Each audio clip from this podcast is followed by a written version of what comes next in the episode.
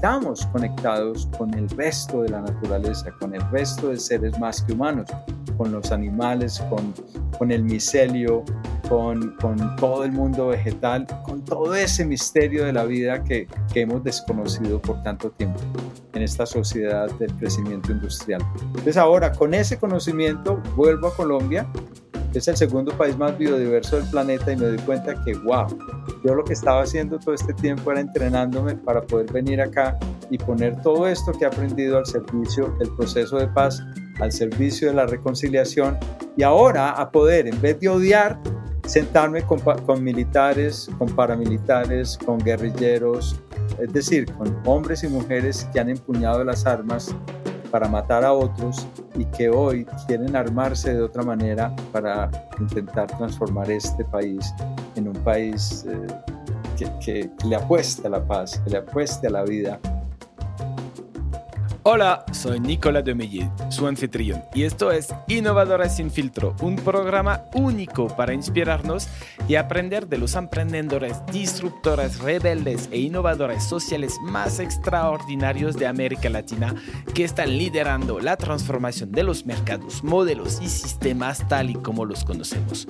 Nuestras invitadas y nuestros invitados nos comparten todo, sin ningún filtro, sobre sus éxitos, fracasos, errores, miedos y secretos para convertirlos en grandes lecciones, soluciones o herramientas que nos permitan superar los retos a los que nos enfrentamos y alcanzar el éxito que queremos realmente. Innovadores sin filtro es creado por Tony Carr, cofundador de Halloran Philanthropies, y Nicolas Deomeye, coach de emprendedores y líderes de alto impacto que quieren conectarse profundamente consigo mismo, transformarse radicalmente para crear una vida auténtica y armoniosa y alcanzar sus objetivos. En este episodio nos vamos a sumergir en la vida de Héctor Aristizabal. Originario de Medellín, Colombia, Héctor ha enfrentado adversidades que van más allá de la comprensión de la mayoría. A pesar de las dificultades y pruebas que enfrentó, incluyendo la trágica muerte de su hermano a manos de un ex guerrillero paramilitar y vivir él mismo la experiencia de la tortura en una detención injustificada, su formación como psicoterapeuta y su pasión por el arte y la literatura se convirtieron en su refugio y medio de reflexión sobre el dolor que lo rodeaba. Escuchará su historia de perseverancia desde su exilio en Estados Unidos hasta su regreso a Colombia, donde ha dedicado siete años a trabajar incansablemente por el proceso de paz. Héctor, fundador de Imagine Action, utiliza el teatro como una herramienta para explorar alternativas a los conflictos y crear rituales de sanación comunitaria en zonas de guerra y postconflicto. Además de su impactante relato, Héctor comparte reflexiones profundas sobre cómo superar el trauma personal y convertir las experiencias en valiosas medicinas para ayudar a otros. Descubre cómo combina su formación como terapeuta con el arte y el activismo para crear espacios de sanación y transformación. Acompáñanos para explorar el viaje de Héctor, desde su trabajo con supervivientes de tortura e inmigrantes en Estados Unidos hasta su compromiso actual en el proceso de paz en Colombia. Su historia es un verdadero testimonio de cómo el arte y la acción pueden ser catalizadores poderosos para el cambio y la curación. Héctor. Hola Nicolás, ¿cómo vas hombre? Gracias por, por la oportunidad de conversar. No, gracias a ti por estar. Eh, nos conocimos hace casi un, más de un mes, ¿no? En una conferencia donde yo, tú estabas liderando un taller sobre trauma intergeneracional con otra persona, con Laura. Y la verdad, después nos conocimos un poco más, aprendí de ti y me quedé impresionado por tu trayectoria. Y para mí fue como súper obvio tenerte eh, en el podcast. Además, tú, tú me, me, mandaste tu libro que, que escribiste, que coescribiste. Es A Blessing Next to the Wound en, en inglés. Uh, es tu historia y este libro cuenta tu historia. Aprendí mucho y la verdad también eh, sigo sigo muy impactado por todo lo que he leído de, de tu historia ah, personal eh, en el libro, entonces la recomiendo mucho a, todo el mundo porque seguramente en este podcast no vamos a poder entrar en todos los detalles que cuentas en el libro, pero más que recomendado a todos los que nos escuchan de, de, de leer de leer tu libro. Entonces, gracias, gracias por, por estar aquí. Siento que vamos a aprender mucho de ti. Entonces, quizás para, para empezar, uh, Héctor, ¿Nos quieres contar un poco de dónde vienes y cómo, ¿cómo llegaste a hacer lo que estás haciendo ahora? Quizás primero de, de dónde vienes, porque hay mucho por ahí para, para, para, para procesar. Entonces, si nos puedes comentar un poco de ti. Claro, bueno, gracias Nicolás y por tu interés. Eh, y bueno, y las personas que escuchen tu podcast. Eh, pues mira, yo, yo nací en, en, Colombia, cerca de Medellín, es la segunda ciudad más grande del país. Eh, crecí en una, en una comunidad de gente trabajadora. Mi padre era un, trabajador de una empresa textilera. Mi padre, como muchas otras familias, fueron víctimas de la guerra eh, de lo que llamamos la época de la violencia en Colombia. El padre de mi padre era un campesino que tuvo, se vio forzado a, venirse a la ciudad y mi padre comenzó a trabajar en una, en una fábrica de textiles a los 14 años. O sea que ya a los 50 años él se había jubilado, él estuvo ahí todo el tiempo para ayudar a su familia, tanto sus padres como un hermano que había perdido un brazo, y, uh, y ayudar a sus cinco hijos pues, sostener a sus cinco hijos.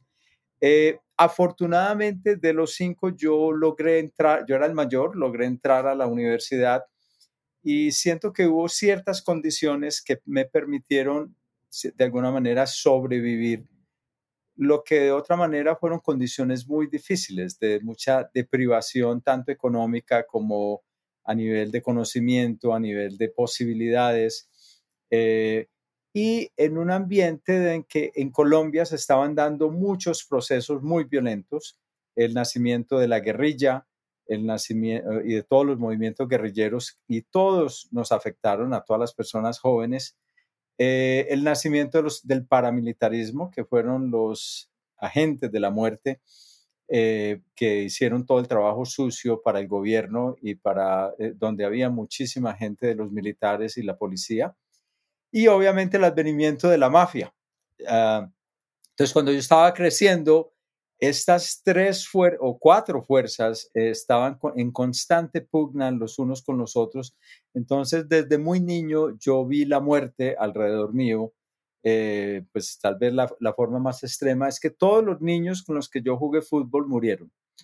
O, o, se volvieron guerrilleros y se fueron al monte y no sé qué pasaría con ellos. Otros se volvieron sicarios, que eran los asesinos de la mafia, que eran pelados jóvenes que después terminaban asesinados, duraban muy poquito, y eh, algunos paramilitares. Eh, en el mejor de los casos, alguien entró a la fábrica donde trabajaba su padre y se volvió un obrero. Entonces yo tuve la suerte de entrar a la universidad, yo estudié psicología y creo que en parte fue para entender el dolor eh, que, había, que yo veía siempre a mi alrededor. Eso fue una sensibilidad que tuve desde muy niño, como de, de, estar curioso de por qué el mundo era tan injusto, por qué había tanta opresión y represión, por qué unos tenían y otros no, por qué los que tenían eran muy pocos y los que no muchos. Eh, bueno, siempre me hice ese tipo de preguntas y cuando entré a la universidad a estudiar psicología, pues el, psicoanálisis y el marxismo eran como las dos teorías fuertes que, que existían en ese momento. Y, bueno, eh, por ahí, bueno, y, desde muy pequeño yo encontré en la literatura un lugar de escape. O sea, una, la literatura me permitió imaginarme otros mundos muy distintos a lo que me rodeaba todo el tiempo. Entonces yo jugaba fútbol y me iba a leer, me iba a leer libros y me metía ahí y me convertía en los personajes. Y luego en el bachillerato, en high school, yo empecé a hacer teatro y el teatro me permitió no solo imaginar, sino actuar. como personajes que eran muy distintos a mí. Entonces creo que ahí empezó mi gran pasión por el teatro y eh, la literatura, la imaginación y por otro lado también el activismo, o sea, el deseo de hacer algo para cambiar las condiciones en las que vivía yo, mi familia y muchísima gente que yo conocía. Entonces luego eh, eh, en la universidad fui tomado por el ejército en un allanamiento que hicieron a mi casa. Fui torturado 10 días con uno de mis hermanos. Eh, me metieron en la cárcel, pero no me pudieron comprobar nada, entonces me tuvieron que dejar ir. A mi hermano sí lo dejaron en la cárcel por tener un machete, que se consideraba en ese momento un arma subversiva. Y bueno, y luego allá él conoció gente de la guerrilla, se metió en la guerrilla por unos años, luego salió, y desafortunadamente un ex guerrillero que se volvió paramilitar, algo muy común acá también, eh, la gente con armas pues sirve a, los postores más grandes en ese momento. Comenzó a señalar gente con la que había trabajado, a mi hermano lo agarraron, lo torturaron horriblemente y al final lo asesinaron, le pegaron un tiro en la cabeza. Yo ya me había ido del país, yo me fui del país en 1989. Me fui después de que asesinaron, eh, en esa época estaban asesinando muchísima gente a finales de los ochentas. Yo vi mucha, mucha, muchos de mis amigos universitarios, intelectuales, profesores universitarios, gente de, los ah, sindicatos, etcétera, ser asesinados. Y, pero asesinaron a Héctor Abad Gómez, que era un médico epidemiologista del que había aprendido mucho y que fue quien la, persona que me entrevistó después de que me torturaron, porque él era el jefe o, el director de, derechos humanos. Cuando a él lo asesinaron con otro amigo, que era otro médico, Leonardo Betancourt, yo dije, eh, yo me voy del país. No sabía cómo, ni por qué, ni a dónde. Eh, en mi fantasía quería irme para París 7 en Francia a estudiar psicoanálisis lacaniano, que era como la gran teoría en ese momento pero terminé en Estados Unidos, que es lo paradójico de todo esto. Estoy hablando realmente del sino, y es en el sino a donde la vida le da a uno las cartas con las que tiene que jugar para encontrar su destino. Bueno, yo terminé en el último lugar del mundo, Estados Unidos, al que consideraba el imperio y, el gran lobo feroz, a quien acusaba de muchas de las tragedias que vivíamos en, en Sudamérica y en otros lugares del mundo. Pero eh, tres días después de llegar me enamoré, eh, porque el amor también ha sido como algo que me ha salvado la vida siempre. Eh, y también entendí muy claramente que una cosa era el gobierno estadounidense y las instituciones estadounidenses, el ejército, la CIA, la DEA, etcétera, y otra cosa era la gente. Entonces, por eso, pues viví allá, terminé viviendo fuera del país 28 años, me fui a los 28 años, viví por 28 años, sucedió así, y eh, bueno, allá pasaron muchísimas cosas, me casé, tuve dos hijos, eh, luego me divorcié, pero allá, después de volver a la universidad y convertirme, ya, ya yo era psicólogo acá, pero allá estudié Mary's Family Therapy, comencé a trabajar como haciendo eso y también seguí siempre haciendo teatro. El teatro me permitía un lugar de imaginación y un lugar de trabajo con las comunidades, de trabajo con la gente. Entonces trabajé con personas con VIH y SIDA, eh, personas al, final de la vida, con pandilleros, trabajé en las cárceles, bueno, hice una, una cosa que me ha caracterizado es que yo tengo hambre de todo, curiosidad de todo. Entonces, me meto en todo con lo que tengo y, trato de intentar ver cómo yo puedo participar en, en, lo que esté sucediendo ahí. Eh, bueno, y finalmente... Te, voy a hacer una, una, pausa, una pausa antes, antes de entrar más en detalle de toda la historia de Estados Unidos, que creo que hay muchísimo que decir, pero antes, antes de regresando un poco a, toda la historia que nos acabas de contar, que la contas así como fui torturado, viví... Uh, viví en un ambiente de mucha violencia. Todos mis amigos que, con quienes jugaba fútbol se murieron asesinados o de una manera u otra. Ah, es muy fuerte y el, y el libro da muchos detalles. O sea, el libro empieza, la introducción empieza contando con tu, cómo te torturaron, que es, a mí personalmente me impactó muchísimo escuchar esto. Luego cuentas también de todo el entorno familiar, cómo creciste de tu casa, de la, la pobreza en donde creciste, que tú tuviste la suerte de ir a una universidad. y, y que esto sí, realmente te come la vida. Lo que me gustaría entender eh, de ti es un poco, ¿por qué tú no caíste? ¿Por qué tú no caíste como todos tus amigos, como tu hermano, como... ¿Qué, mm. qué, qué pasó? ¿Qué tienes de, tú de diferente o, o, a quién te ayudó? Quizás no lo sé, pero ¿por qué tú no? Mira, e, es una muy buena pregunta y, y, gracias por nombrar como que a veces cuando tú cuentas la historia, cuando la escribes, cuando la actúas, porque yo he utilizado el teatro como una de las formas de procesar eh, mi dolor, de procesar todo lo que me ha sucedido. Y ahora de pronto te cuento un poquito más de eso. Eh, yo hice, he hecho varios monólogos durante mi historia y uno de ellos, eh, Viento Nocturno, me abrió las puertas del mundo. Y en Viento Nocturno lo que yo hago es contar mi historia de tortura y la tortura y el asesinato de mi hermano. Y en esa obra yo me convierto en varios personajes. Soy yo, soy el torturador, soy mi madre, soy mi hermano, soy la persona que hizo la autopsia de su cuerpo. bueno, eh, entonces lo que hace, yo siento que yo he tenido una enorme fortuna y es de encontrar formas de procesar mi trauma, mi dolor. Eh, y el teatro ha sido como una de esas formas, la psicoterapia, el psicoanálisis, pero yo también he buscado por otros lados la meditación, el vipassana, eh, la meditación dinámica, cuando una vez fui a India y, encontré a Osho, y entonces comencé a hacer sus meditaciones dinámicas y eso fue una, una puerta a la catarsis muy fuerte. Y las plantas medicinales, el ayahuasca, el yagé o, o yagé como lo llamamos acá, los hongos. Eh, yo, yo he explorado por todos lados formas de sanación, pero no tanto a nivel teórico, aunque me interesa a veces también, pero más yo, a mí me gusta vivir las cosas a través de mi cuerpo. Eh, y, me interesa mucho lo que en inglés se llama embodied knowledge.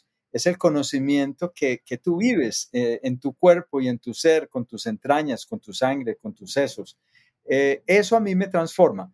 Entonces, yo siento que todos tenemos situaciones muy difíciles, inclusive gente, yo, he conocido mucha gente trabajando en universidades privadas que lo han tenido todo a nivel económico y me han preguntado eso, ¿usted cómo sobrevivió? ¿Usted cómo hizo?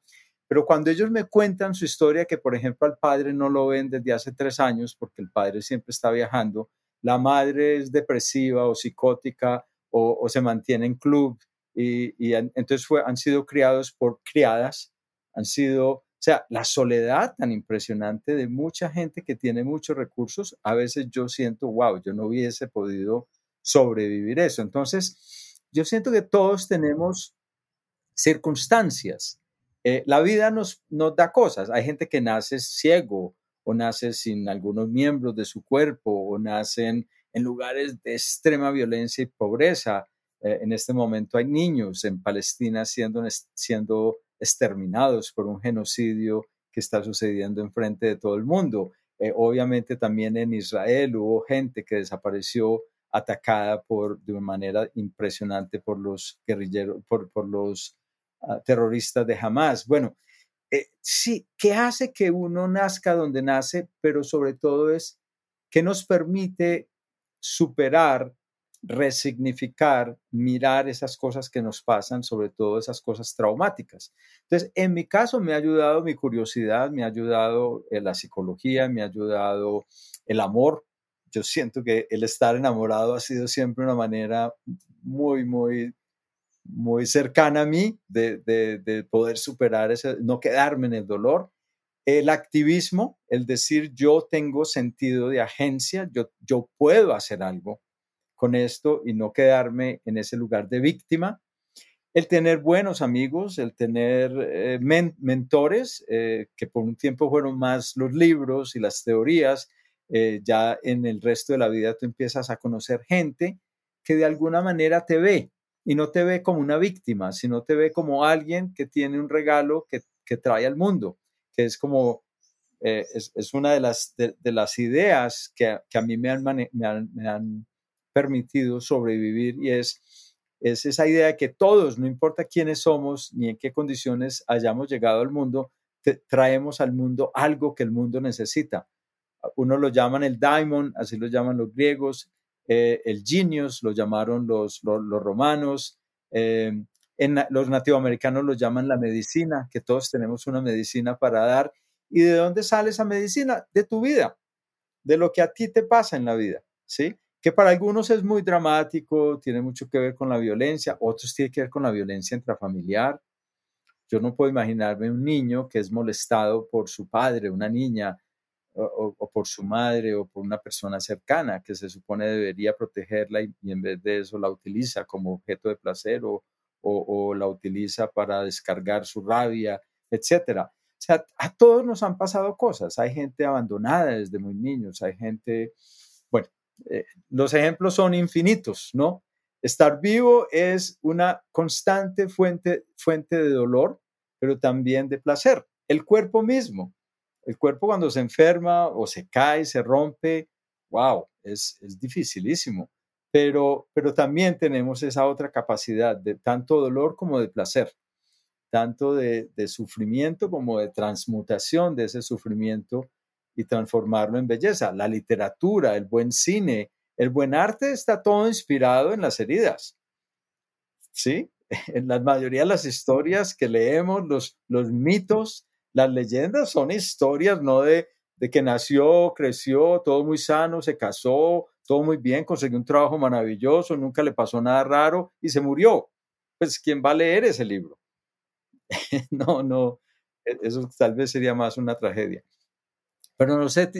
tu libro se llama así. ¿Cómo? Así. tu libro se llama así. La bendición al lado de la, de la herida. Está cerca de la herida, sí. Que es una idea africana y que es una idea de muchas culturas. Y es que lo que te pasa a ti no te pasa para joderte la vida, para destruirte, para convertirte en víctima. No, que ahí, a medida que tú confrontas, sea lo que sea que te haya pasado, vas encontrando tus, tus recursos internos que son únicos en cada persona para sobrellevarlo. Y a veces obviamente necesitamos ayuda y por eso mi trabajo ha sido mucho compartir con otros las cosas que a mí me han servido de medicina, sabiendo que no es para todos, pero yo, mi trabajo, eh, que bueno, que de pronto ahora podemos hablar cómo llegué a lo que estoy haciendo ahora, pero ya, ya no soy un psicólogo que se sienta en una oficina a escuchar historias, yo generalmente he estado más inclinado a trabajar con grupos y, y, luego los últimos 15 años antes de regresar a Colombia estuve viajando por el mundo con esta obra de teatro que te conté sobre la tortura, que al, al contar la historia de lo que me pasó en el calabozo y abrirla, y que no siguiera siendo mi pesadilla personal, sino que la abría al mundo, el mundo se abrió y bueno, y fue también un momento histórico muy importante, que fue después del 9-11 eh, la, destrucción de los dos edificios en Nueva York, supuestamente por terroristas, eso todavía está muy en, muy en cuestión, pero bueno, eh, eh, lo que detonó eso y el uso de la tortura por el gobierno estadounidense, el gobierno de Bush y Cheney, que comenzaron a torturar gente por todo el mundo, eso entonces creó unas condiciones para que mi historia de tortura se volviera como una historia importante, interesante y sobre todo no tanto contar la historia, sino lo, que generaba el traer eso a una universidad o el traer eso a un congreso sobre, sobre interrogación o, el traer eso a, a lugares del mundo y hacer la pregunta, ¿qué nos pasa como sociedad cuando permitimos que nuestros gobiernos torturen gente? ¿Sí?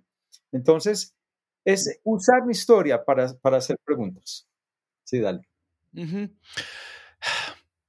cuando te escuchas, eh, para mí está increíble cómo procesaste lo que te ha pasado y tú dices, no, quiero, no quería caer como víctima. Era, eh, la verdad es que fuiste una víctima en el, literalmente, ¿no? Luego es el, tu mentalidad, ¿no? Decidiste no tener esta mentalidad de víctima, que es, es bien distinto, ¿no? Ah, y hay que, creo que hacer una distinción muy importante, porque sí fuiste una víctima, fuiste torturado, naciste en un contexto muy difícil, te pasaron cosas muy, muy, muy difíciles, ¿no?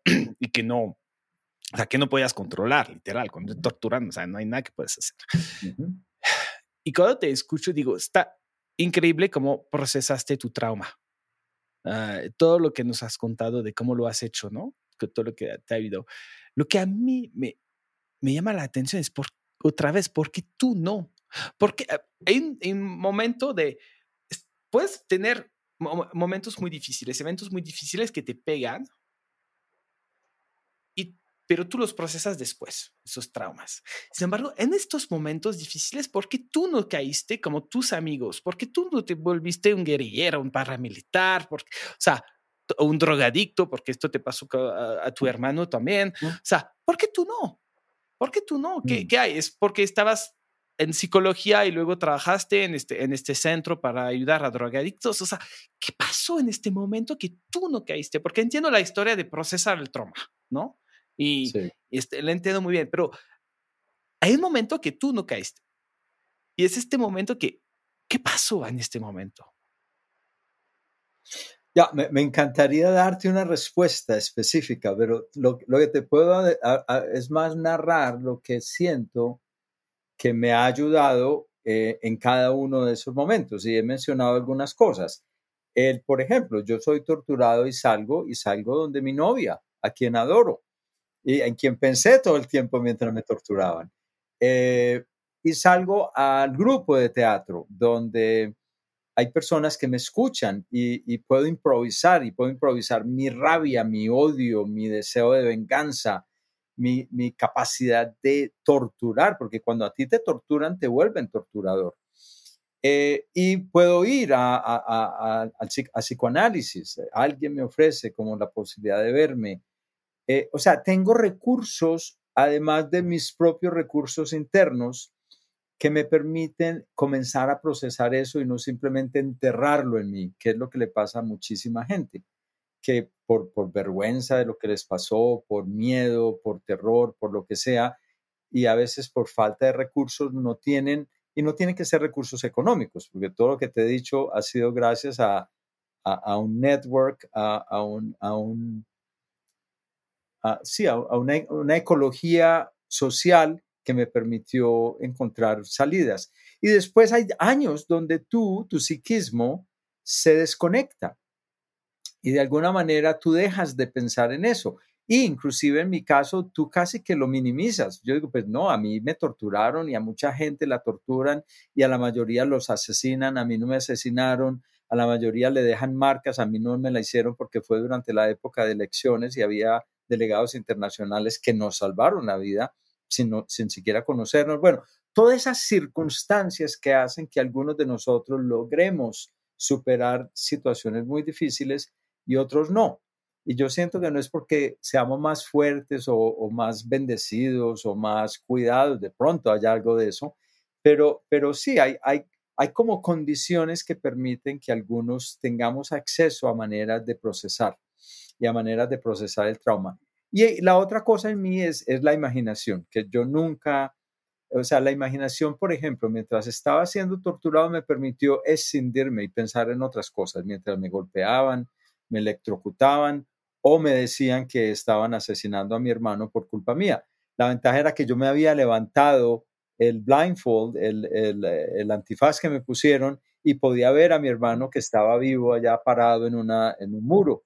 Entonces yo decía, mi hermano, no lo toquen. Entonces me, hubo circunstancias que me permitieron a mí crear una historia de sobrevivencia que me permitió hacerlo en ese momento. Lo otro es que yo como actor estaba muy entrenado físicamente, entonces yo casi que tenía ojos en todos los poros de mi cuerpo y podía ver, sentir el golpe antes de que me golpeara y ya había mirado el cuartico en el que me estaban torturando, entonces sabía dónde tirar mi cuerpo, exagerar el dolor, exagerar el, la fuerza del impacto. Bueno, aunque cuando te cuelgan en el potro y, empiezas a sentir que te van a arrancar los brazos y, que todo tu cuerpo está, ahí no hay nada que actuar, es, es no sé, es, es sobrevivir, pues es...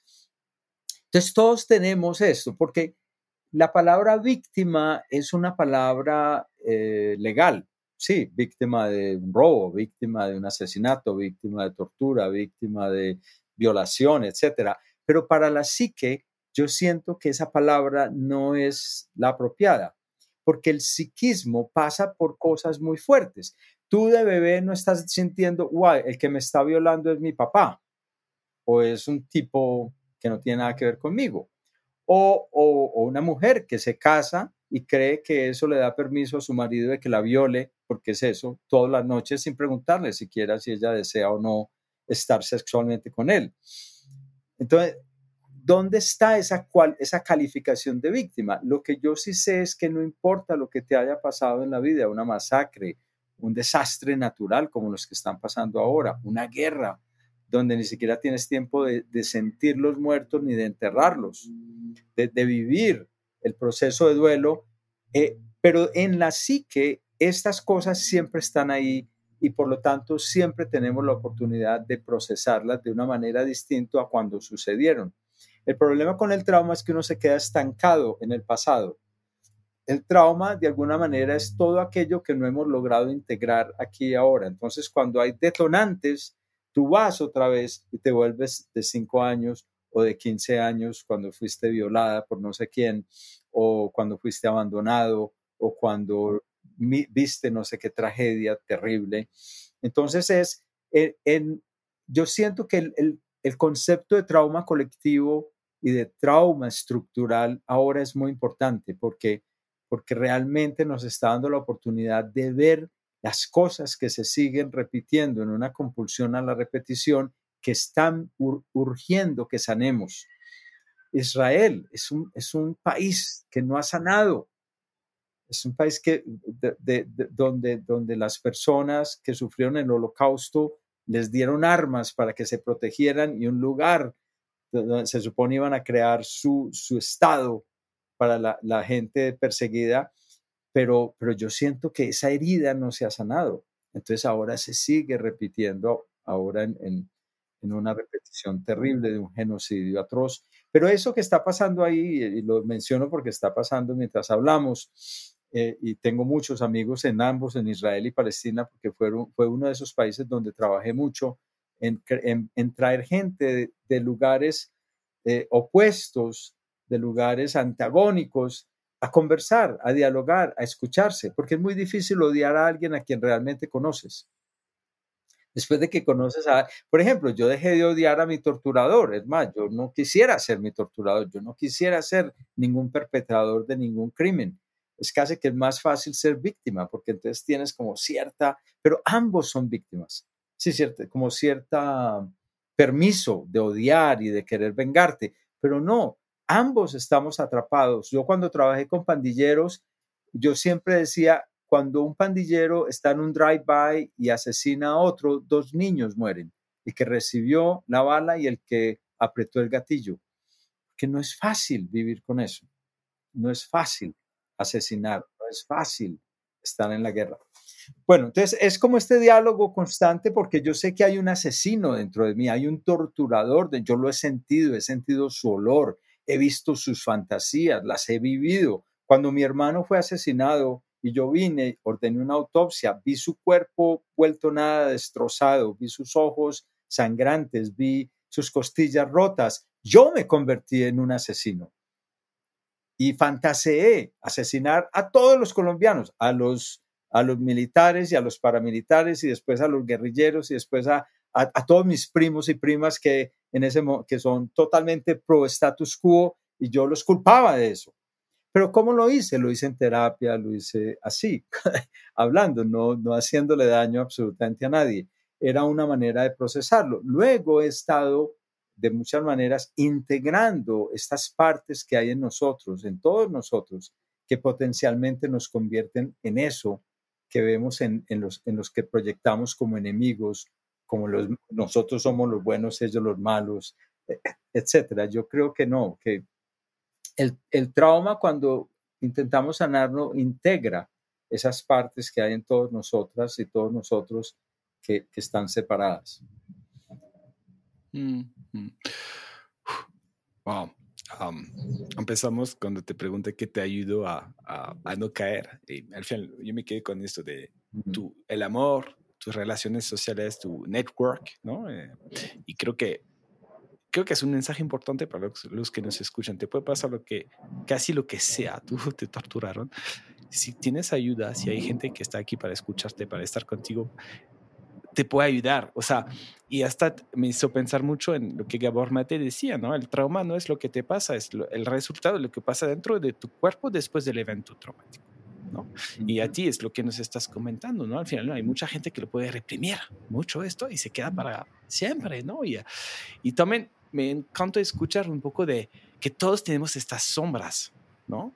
Tú fuiste torturado, pero también eres torturador y tú asesinaron a tu hermano y también tú te volviste un asesino sin, sin hacerlo, pero tuviste estos pensamientos, estas sombras y con, después con todos los procesos hiciste tú, pudiste o sea, sanar, sanar eh, estos traumas, ¿no? Entonces que está, fuerte. A mí me siento impactado. Sigo muy impactado contigo. ¿eh? Te escucho, te leo y wow. pero son mensajes que me dan mucha esperanza, ¿no? Y creo que si pudiéramos escucharnos a todos así, reconocer nuestras sombras, creo que el mundo sería, iría mucho mejor, ¿no? En, general. Entonces, si quieres, pasamos un poco. Ya 89, te vas a Estados Unidos, te enamoras ah, directamente. y te vuelves, y haces una formación en uh, marriage therapy. ¿Y después qué pasa? ¿Qué, ¿Qué estás haciendo? Todavía hay el tema del teatro que está así, siempre está por ahí, ¿no? Desde el principio hasta el psicodrama. Pero ¿qué, qué pasa en tu vida eh, cuando estás en Estados Unidos? Bueno, no, me, eh, obviamente eh, yo para irme vendí la casa de mis padres, entonces lo primero es sostener la familia aquí. afortunadamente, pues en dólares, en pesos colombianos rendían. Logré comprar una casa para ellos muy pronto y, y, bueno, ya me dedico a mi familia, pero todo el tiempo estoy también eh, eh, en el activismo, porque creo que es la otra parte. Y es que tú sientes que eso que te pasó a ti no quieres que le suceda nunca a nadie. O sea, entonces, el, el, cuando experimentas la, la, cualquier tipo de opresión, cuando experimentas el dolor y realmente lo sientes, eh, sí, hay una parte que quiere vengarse, que quiere que eso que te hicieron le pase a ellos. Ya, ahí estuve mucho tiempo. Pero cuando comienzas a sanar, y yo creo que el sanar es un proceso constante, no, no es que ya me sané, entonces yo ya voy sano a otro, no, es una resignificación constante que todos tenemos, pero es, ah, entonces, yo, yo siento que en ese proceso es, bueno, yo estaba ahí cuando estaba en Estados Unidos, eh, me divorcio, eh, vamos a la India y mi, mi, esposa tiene un despertar espiritual y termina la relación así de una. Eso fue durísimo porque lo que me permitió fue llorar todo lo que no había llorado. La muerte de mis dos hermanos, ahora mencionaste mi hermano menor que murió de SIDA, eh, era homosexual y, y toda la, la, el odio y el rechazo social lo convirtieron en un drogadicto. Y era más fácil ser un drogadicto que ser un maricón o un homosexual. Eh, entonces también su sufrimiento a mí me inspiró mucho.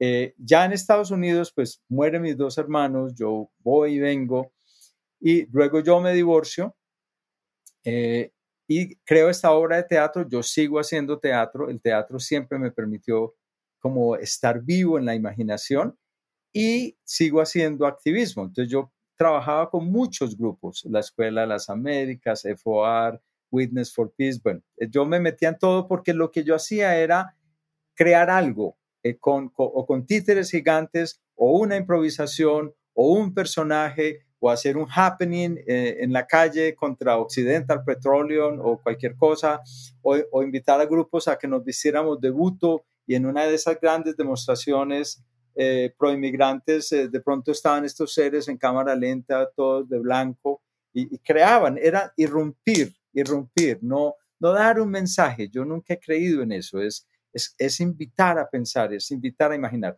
Y con el Teatro del Oprimido comencé a trabajar más y más y más con comunidades, dejé mi trabajo oficial y finalmente comencé a viajar por el mundo. Entonces, realmente a lo que me dediqué fue a entrenar gente en el uso del teatro, especialmente equipos psicosociales que trabajaban en zonas de guerra. Entonces, así terminé yendo a zonas de guerra.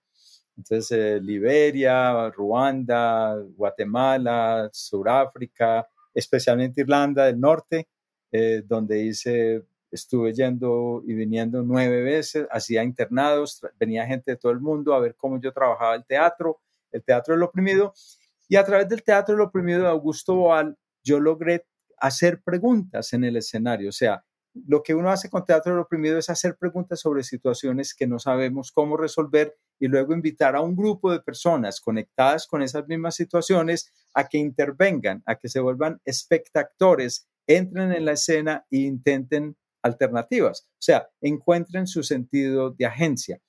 Pero haciendo ese trabajo, aparecían una cantidad de historias eh, de gente que tenía que salir de África, de todos los que murieron en, el mar mientras ellos llegaban, de migraciones como las de los sirios a, Turquía por Gaziantep. Bueno, todas estas situaciones logré trabajar en, lugares así y utilizar el teatro. El teatro como un lugar de transmutar todos esos dolores, de transmutar todas esas historias, no de resolverlas, porque el teatro no resuelve nada. El, arte lo que hace es permitirnos preguntarnos y encontrar que todos podemos hacer algo, que tenemos la imaginación y sobre todo cuando activas la inteligencia y la imaginación colectivas, hay formas de buscar salidas. Bueno, entonces esto lo hice en más de 50 países, en más de 200 ciudades, hice talleres, viajé mucho, eh, tuve la suerte de conocer gente maravillosa. Yo donde voy me unto, como y hago lo que ellos hacen, me inyecto lo que se inyectan, eh, eh, busco qué terapias hacen ustedes y también cómo gozan. Y me encanta, no, no, no tengo ninguna tendencia adictiva, entonces soy, adicto a la vida, entonces me encanta como vivir el paroxismo de, de, experiencias que, que, me transformen, que me sacudan y que ojalá me enseñen. Bueno, entonces estaba en esas cuando aparece el proceso de paz aquí en Colombia. Y lo que me doy cuenta es que de alguna manera me he estado entrenando en todos estos lugares para poder regresar a Colombia. Entonces, hace siete años regreso a Colombia y me dedico al proceso de paz. Entonces, creamos un proyecto que, que se llama Reconectando, donde acompañamos la Comisión de la Verdad, sobre todo en una pregunta, y es, la, la naturaleza también ha sido víctima de la guerra. Y la naturaleza es nuestra gran maestra y nuestra gran sanadora ancestral. Entonces, en este trabajo que venía haciendo con el teatro del oprimido, comienzo a crear lo que llamo el teatro ritual. Y es crear rituales con la gente con la que trabajo para ver cómo sanamos esas heridas colectivas generadas por todas las tragedias que, te he mencionado, eh, tanto individuales como colectivas, como grupales. Eh, entonces aquí ponemos eso eh, y, mi conexión con el trabajo que reconecta, el trabajo de Joanna Macy, que es una mujer maravillosa de 95 años, a quien vi la semana pasada en un en un encuentro maravilloso. ella me inspiró mucho a ir saliendo de este modelo egocéntrico antropocéntrico solo del ser humano a entrar en un modelo más ecocéntrico o biocéntrico y es que todos estamos interconectados, no solo los seres humanos, no solo los llamados enemigos o nuestra némesis, no solo que yo soy torturador y torturado, violador y el violado, ¿sí? sino que también estamos conectados con el resto de la naturaleza, con el resto de seres más que humanos, con los animales, con con el micelio, con, con todo el mundo vegetal y con todo ese misterio de la vida que, que hemos desconocido por tanto tiempo en esta sociedad del crecimiento industrial. Entonces ahora con ese conocimiento vuelvo a Colombia, que es el segundo país más biodiverso del planeta y me doy cuenta que, wow, yo lo que estaba haciendo todo este tiempo era entrenándome para poder venir acá y poner todo esto que he aprendido al servicio del proceso de paz, al servicio de la reconciliación y ahora a poder, en vez de odiar, sentarme con, militares, con paramilitares, con guerrilleros, es decir, con hombres y mujeres que han empuñado las armas para matar a otros y que hoy quieren armarse de otra manera para intentar transformar este país en un país eh, que, que, le apueste a la paz, que le apueste a la vida. Porque paradójicamente la guerra ha hecho que este país tenga más de la mitad selva. Que, wow, yo lo que estaba haciendo todo este tiempo era entrenándome para poder venir acá y poner todo esto que he aprendido al servicio del proceso de paz, al servicio de la reconciliación y ahora a poder, en vez de odiar, sentarme con, con militares, con paramilitares, con guerrilleros, es decir, con hombres y mujeres que han empuñado las armas para matar a otros y que hoy quieren armarse de otra manera para intentar transformar este país en un país eh, que, le apueste a la paz, que le apueste a la vida. Porque paradójicamente la guerra ha hecho que este país tenga más de la mitad selva y tenemos dos océanos. Aquí está la posibilidad de la regeneración de la vida en la Tierra. Imagínate, es un país pequeñito con el 20% de la biodiversidad del planeta. Entonces, no es para los colombianos, es para el mundo. Sin embargo, la paz ahora, paradójicamente también, ha aumentado la deforestación. Todas las transnacionales están aquí con sus drones volando el país, viendo todos estos recursos naturales, porque ven la naturaleza no como un ser vivo, sino como un recurso. Bueno, en todo caso, estoy trabajando más en esa integración de esa historia de separación entre lo humano y, la naturaleza. No, nosotros somos naturaleza. ¿Cómo, ¿Cómo hiciste el, la transición de trabajar por tu cuenta, ¿no? O sea, de tener, serle psicólogo y te viene, a ver, a dedicarte a, al teatro al 100%? O sea, ¿cómo, porque es, algo que era muy innovador y que sigue siendo, creo, muy innovador en este momento, pero luego te, viajaste a 50 países y me imagino que una vez que te conocen y hiciste esto una o dos veces, pues es más fácil, pero poco el, el salto de, de tú solito a, trabajar con muchos grupos y sobre todo en este tema, ¿no? De procesos de paz, de reconciliación, de, de, de, traumas generados por las guerras y todo esto. ¿Cómo, cómo, cómo lo hiciste? Eh, sin hacerlos.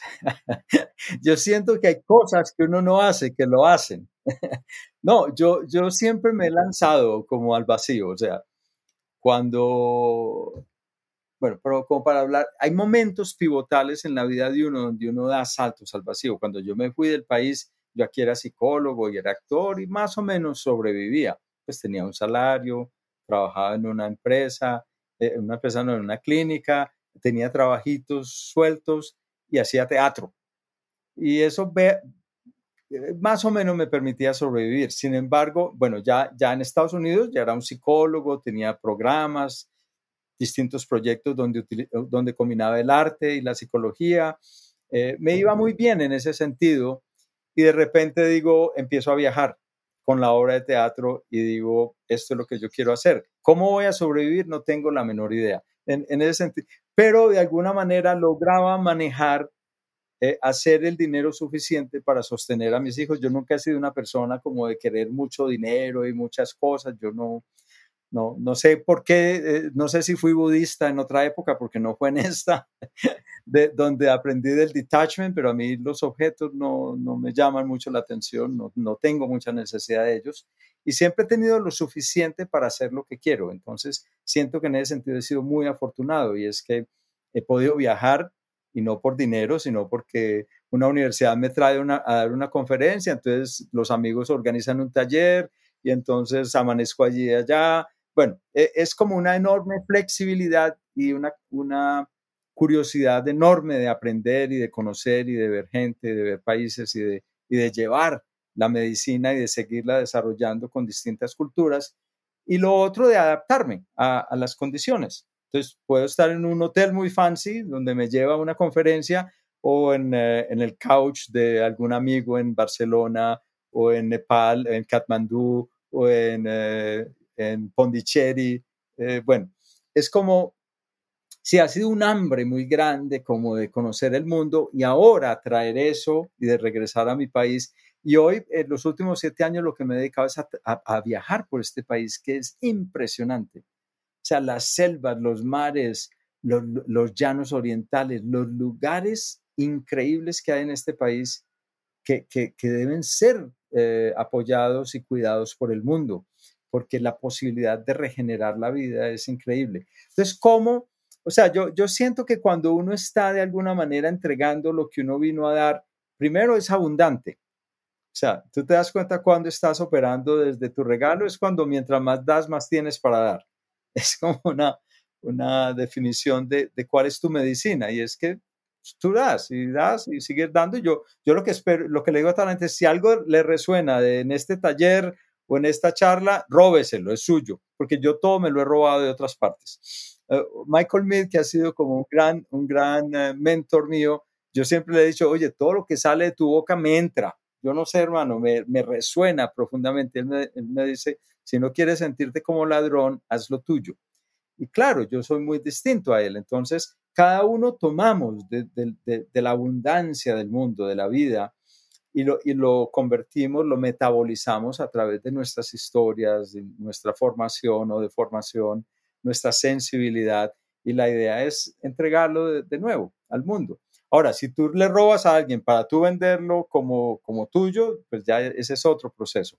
Pero creo que en el conocimiento es el open source, es, que el conocimiento está abierto y, y, todos resonamos con distintas cosas, ¿no? Ah, entonces, creo que eso me ha permitido sobrevivir. Y ahora que regresé acá, me conecté con una persona, con mi compañera, que todo, toda la vida estuvo en el mundo empresarial. Esta es otra cosa nueva. Y, cuando yo le conté lo que yo hacía, me dijo, pero es que esto es impresionante, esto podría ayudarnos mucho en las empresas. Yo nunca he estado en una empresa, yo no sé qué es eso, yo no sé qué es trabajar 20, 30 años en un mismo lugar y amarlo y querer jubilarse, pero miremos. Y entonces esa es otra gran separación. O sea, la separación del ser humano y la naturaleza, lo masculino, lo femenino, el logos o la razón y la intuición o, o la, la, la, gente dedicada a las empresas y los dedicados a lo social. Entonces, claro, todos nosotros somos los buenos, ellos no, ellos son los ambiciosos, los que no piensan sino en el dinero. Eh, no, eso no existe. Esas son separaciones absurdas que desafortunadamente yo me las he creído por mucho tiempo, pero que, bueno, ahora estoy en este proceso de, de integrarme con otros seres humanos a quienes he desconocido, a quienes he ignorado y, de quienes he hablado mal sin saber quiénes son, y también de, de, pues del mundo, ¿no? De, la, ahora estoy al servicio de la vida, ¿no? no solo del ser humano, sino al servicio de la vida misma, como la vida. Tú, tú miras alrededor y la vida solo quiere vida, solo produce vida. Y, la vida y la muerte coexisten para la regeneración. Es vida, muerte, renovación, regeneración. Y eso lo he aprendido también viviendo ahora en un lugar de naturaleza. O sea, ya me salí de las grandes ciudades, estoy viviendo en una zona rural. A raíz de la pandemia comencé a, a sembrar parte de mi comida y el meter estos dedos en la tierra, como lo hizo mi padre casi toda su vida, yo nunca lo hice porque yo era un intelectual, pero ahora eso es lo más sanador que he hecho. Si hoy me preguntaras, ¿qué te permite escuchar historias de masacres, de violaciones, de injusticia, ver lo que está pasando hoy en el mundo, en Ucrania, en, Israel, en Palestina, en Yemen, en Chad, es que hoy voy y planto una, una flor o la trasplanto.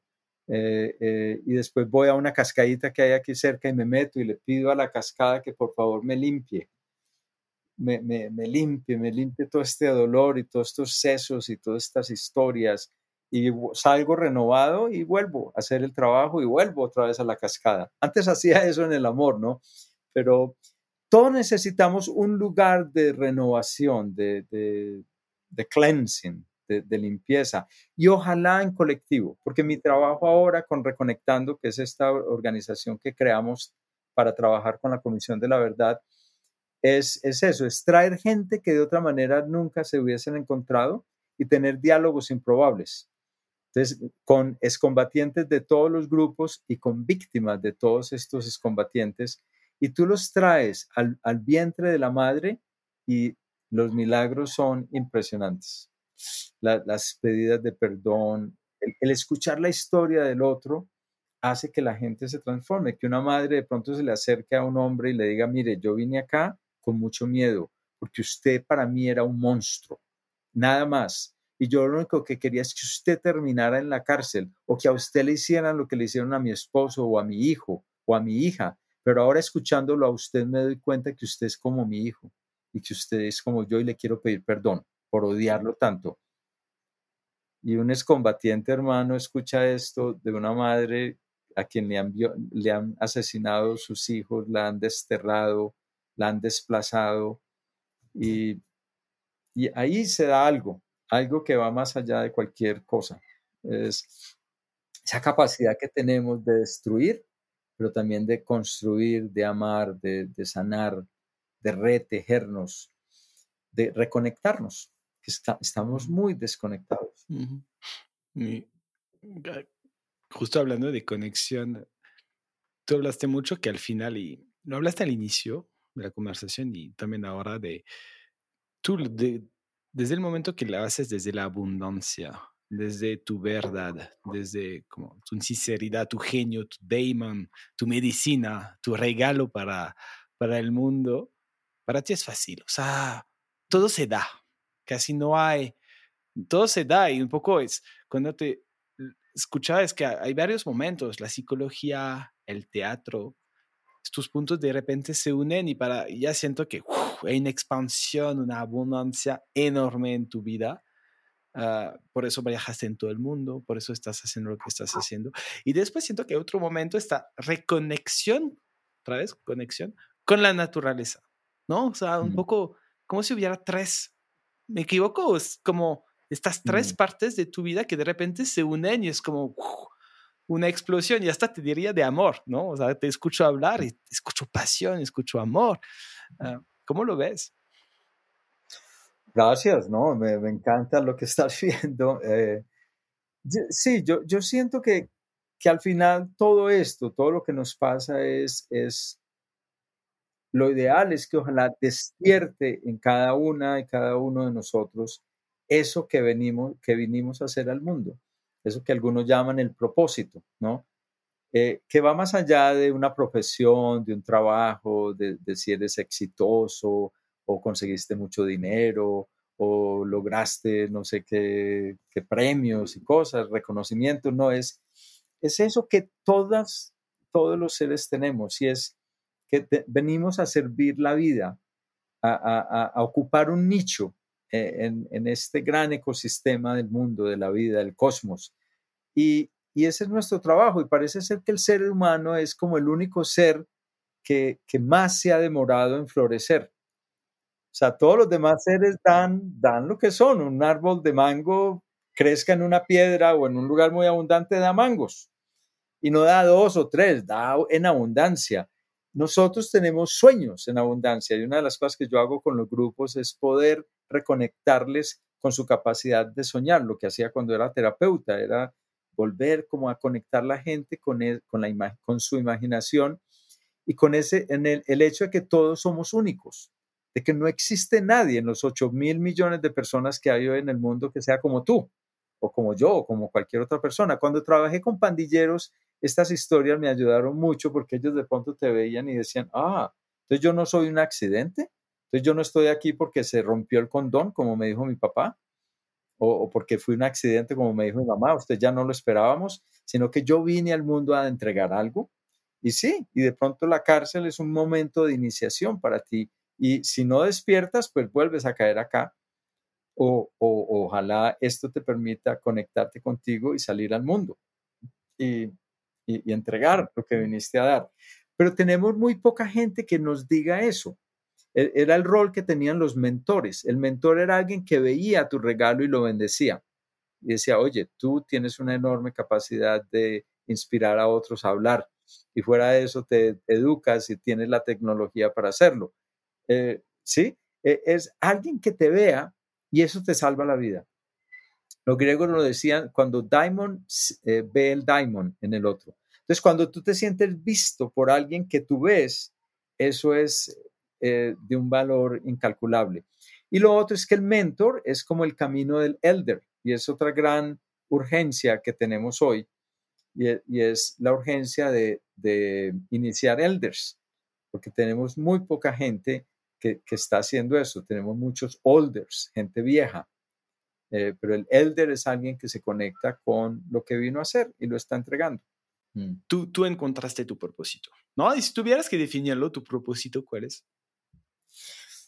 Pues yo, yo siento que, eh, que estoy aquí para servirle a la vida y, hoy, hoy es muy conectado con, si me preguntas, yo, yo quisiera, ¿qué quisiera hacer con los recursos que hoy tengo y que voy a, ojalá, tener? Es, es eh, proteger, eh, proteger tierra que es comprar. En este país uno todavía puede comprar una montaña y un río sin mucho dinero. Es increíble. Entonces yo estoy en esas, como de convencer gente de, que haya lugares que logremos conservar, proteger ríos cuya, cuyas aguas cristalinas podamos proteger. Eh, o sea, que nunca más, que nunca los, nunca los deforesten, donde pueda vivir naturaleza y empezar a regenerar, pero a, regenerar la naturaleza y sean lugares de sanación, porque yo realmente creo que si no sanamos el trauma colectivo, vamos a seguir asesinando. En inglés, if you don't, if you don't heal, you kill porque el, psiquismo vuelve a reproducir las condiciones para que se dé la sanación y si no se da, tenemos una regresión, volvemos al lugar del trauma. Entonces, el psiquismo quiere sanar, la vida quiere generar vida. esa es como mi dedicación, esa es como lo que, lo que yo he logrado cosechar de mi historia personal, eso que a ti te llamó la atención. Eh, yo conozco mucha gente pues, que, que, ha pasado por cosas increíbles eh, y, que han logrado extraer de ahí su medicina y poderla entregar al mundo. Es como el wounded healer, e, es, el sanador herido, que, pues, que hay muchas historias de eso, inclusive en nuestra mitología. Entonces, yo creo que por ahí es mi, mi llamado, es y hacerlo con la naturaleza, en la naturaleza eh, y haciendo conciencia de la naturaleza que somos. Esa es como mi dedicación hoy. ¿Qué sigue, qué sigue para ti, Héctor? ¿Dónde te ves en, en, los siguientes años? ¿Qué te gustaría hacer? Pues, pues, de alguna manera ya lo mencioné. Yo, yo siento que el trabajo, por ejemplo, es de crear un puente entre lo social y lo empresarial, porque creo que es importantísimo las empresas son urgentes en este deseo de transformar el mundo y lo, empresarial tiene mucho que enseñarle a lo social, que es más un lugar de sacrificio, de esfuerzo, casi que de hambre, eh, para, ayudarle a las comunidades. Yo creo que esa es una historia falsa que tenemos que, que transformar en otra cosa. Y es porque yo he encontrado seres humanos muy bellos y muy sensibles en las empresas y también en lo social, gente que ha sacrificado todo y al final realmente no, era por las mejores eh, razones. Entonces, eh, entonces, ahí hay un, hay un espacio, pero el espacio fundamental es este trabajo con la regeneración y es la regeneración de la vida misma, pero es la regeneración también de las relaciones entre nosotros, los seres humanos, con la naturaleza y entre nosotros y con nosotras mismas. Porque esa es la cosa, si, uno no está conectado con su propósito, con su, lo que solían llamar la, la, vocación, eso a lo que viniste, eso a lo que, a lo, eso que te hace despertar todos los días, ¿sí? Eso con lo que te vas a morir así nunca lo hayas hecho. Eso que, parece ser la gran pregunta al final de la vida. Yo trabajé con, con hospicio un tiempo, unos años en, en Estados Unidos, entonces fui el partero de la muerte de mucha gente y algunos morían y los resucitaban, entonces volvían unos días, unas horas y hablaban de la luz y etcétera. Entonces yo siempre les preguntaba qué, qué, qué pasó y la, la mayoría decían, es que cuando uno llega al otro lado no te preguntan si fuiste buen hombre, buena mujer, buen maestro, buen padre, buen hijo, buen esposo, buen amante, buen amigo, si pagaste tus, tus deudas. No, te preguntan, ¿viviste tu vida? Y yo siento que eso tiene que ver con viviste tu propósito. No es si fuiste un buen profesional, conseguiste mucha plata, tuviste muchos hijos, los amaste, sí, todo eso está muy bien, pero es ese primer acuerdo del alma con el alma, de, según todas las mitologías del origen, es que el alma ve un paradigma, según los griegos, y dice, esa es la vida que yo quiero vivir para ser quien soy. Claro que uno nace chiquitico y no sabe nada del mundo y le toca pasar por una cantidad de cosas y descubrir cómo sobrevivir y desarrollar un ego y, que le ayude a hacer cosas, a hablar y a, hacer cosas, pero, pero realmente la conexión con eso que tú viniste a hacer es, es esencial para que, como dicen los africanos, para cuando la muerte te sorprenda, te sorprenda vivo. Es decir, te sorprenda viviendo tu vida, no, no respirando, comiendo. No, es que te sorprenda vivo en tu vida. Y yo creo que ese es un gran reto. Y, cuando hablaba de los elders, es precisamente esa diferencia. El elder es quien de alguna manera se ha conectado con eso que vino a ser. El older todavía no sabe a qué vino.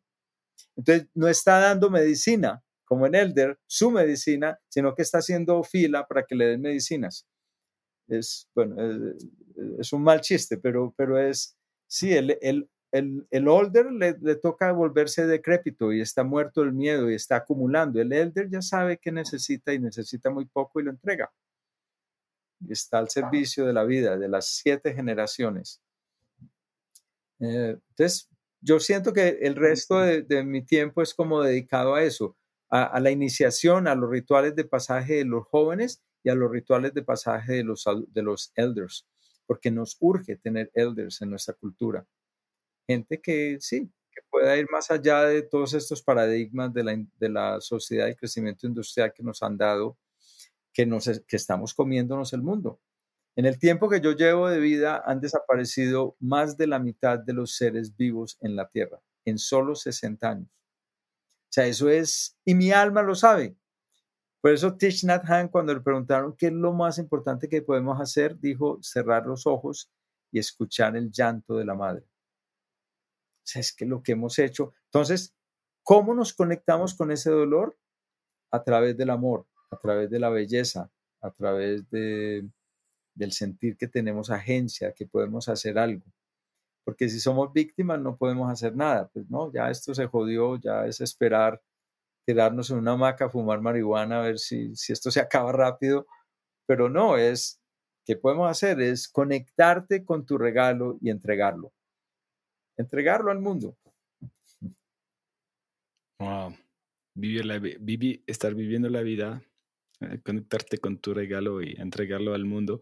Siento que sería, es esto, ¿no? Un poco el éxito, ¿no? Sería un poco tu definición del éxito esto y del goce, del placer, de...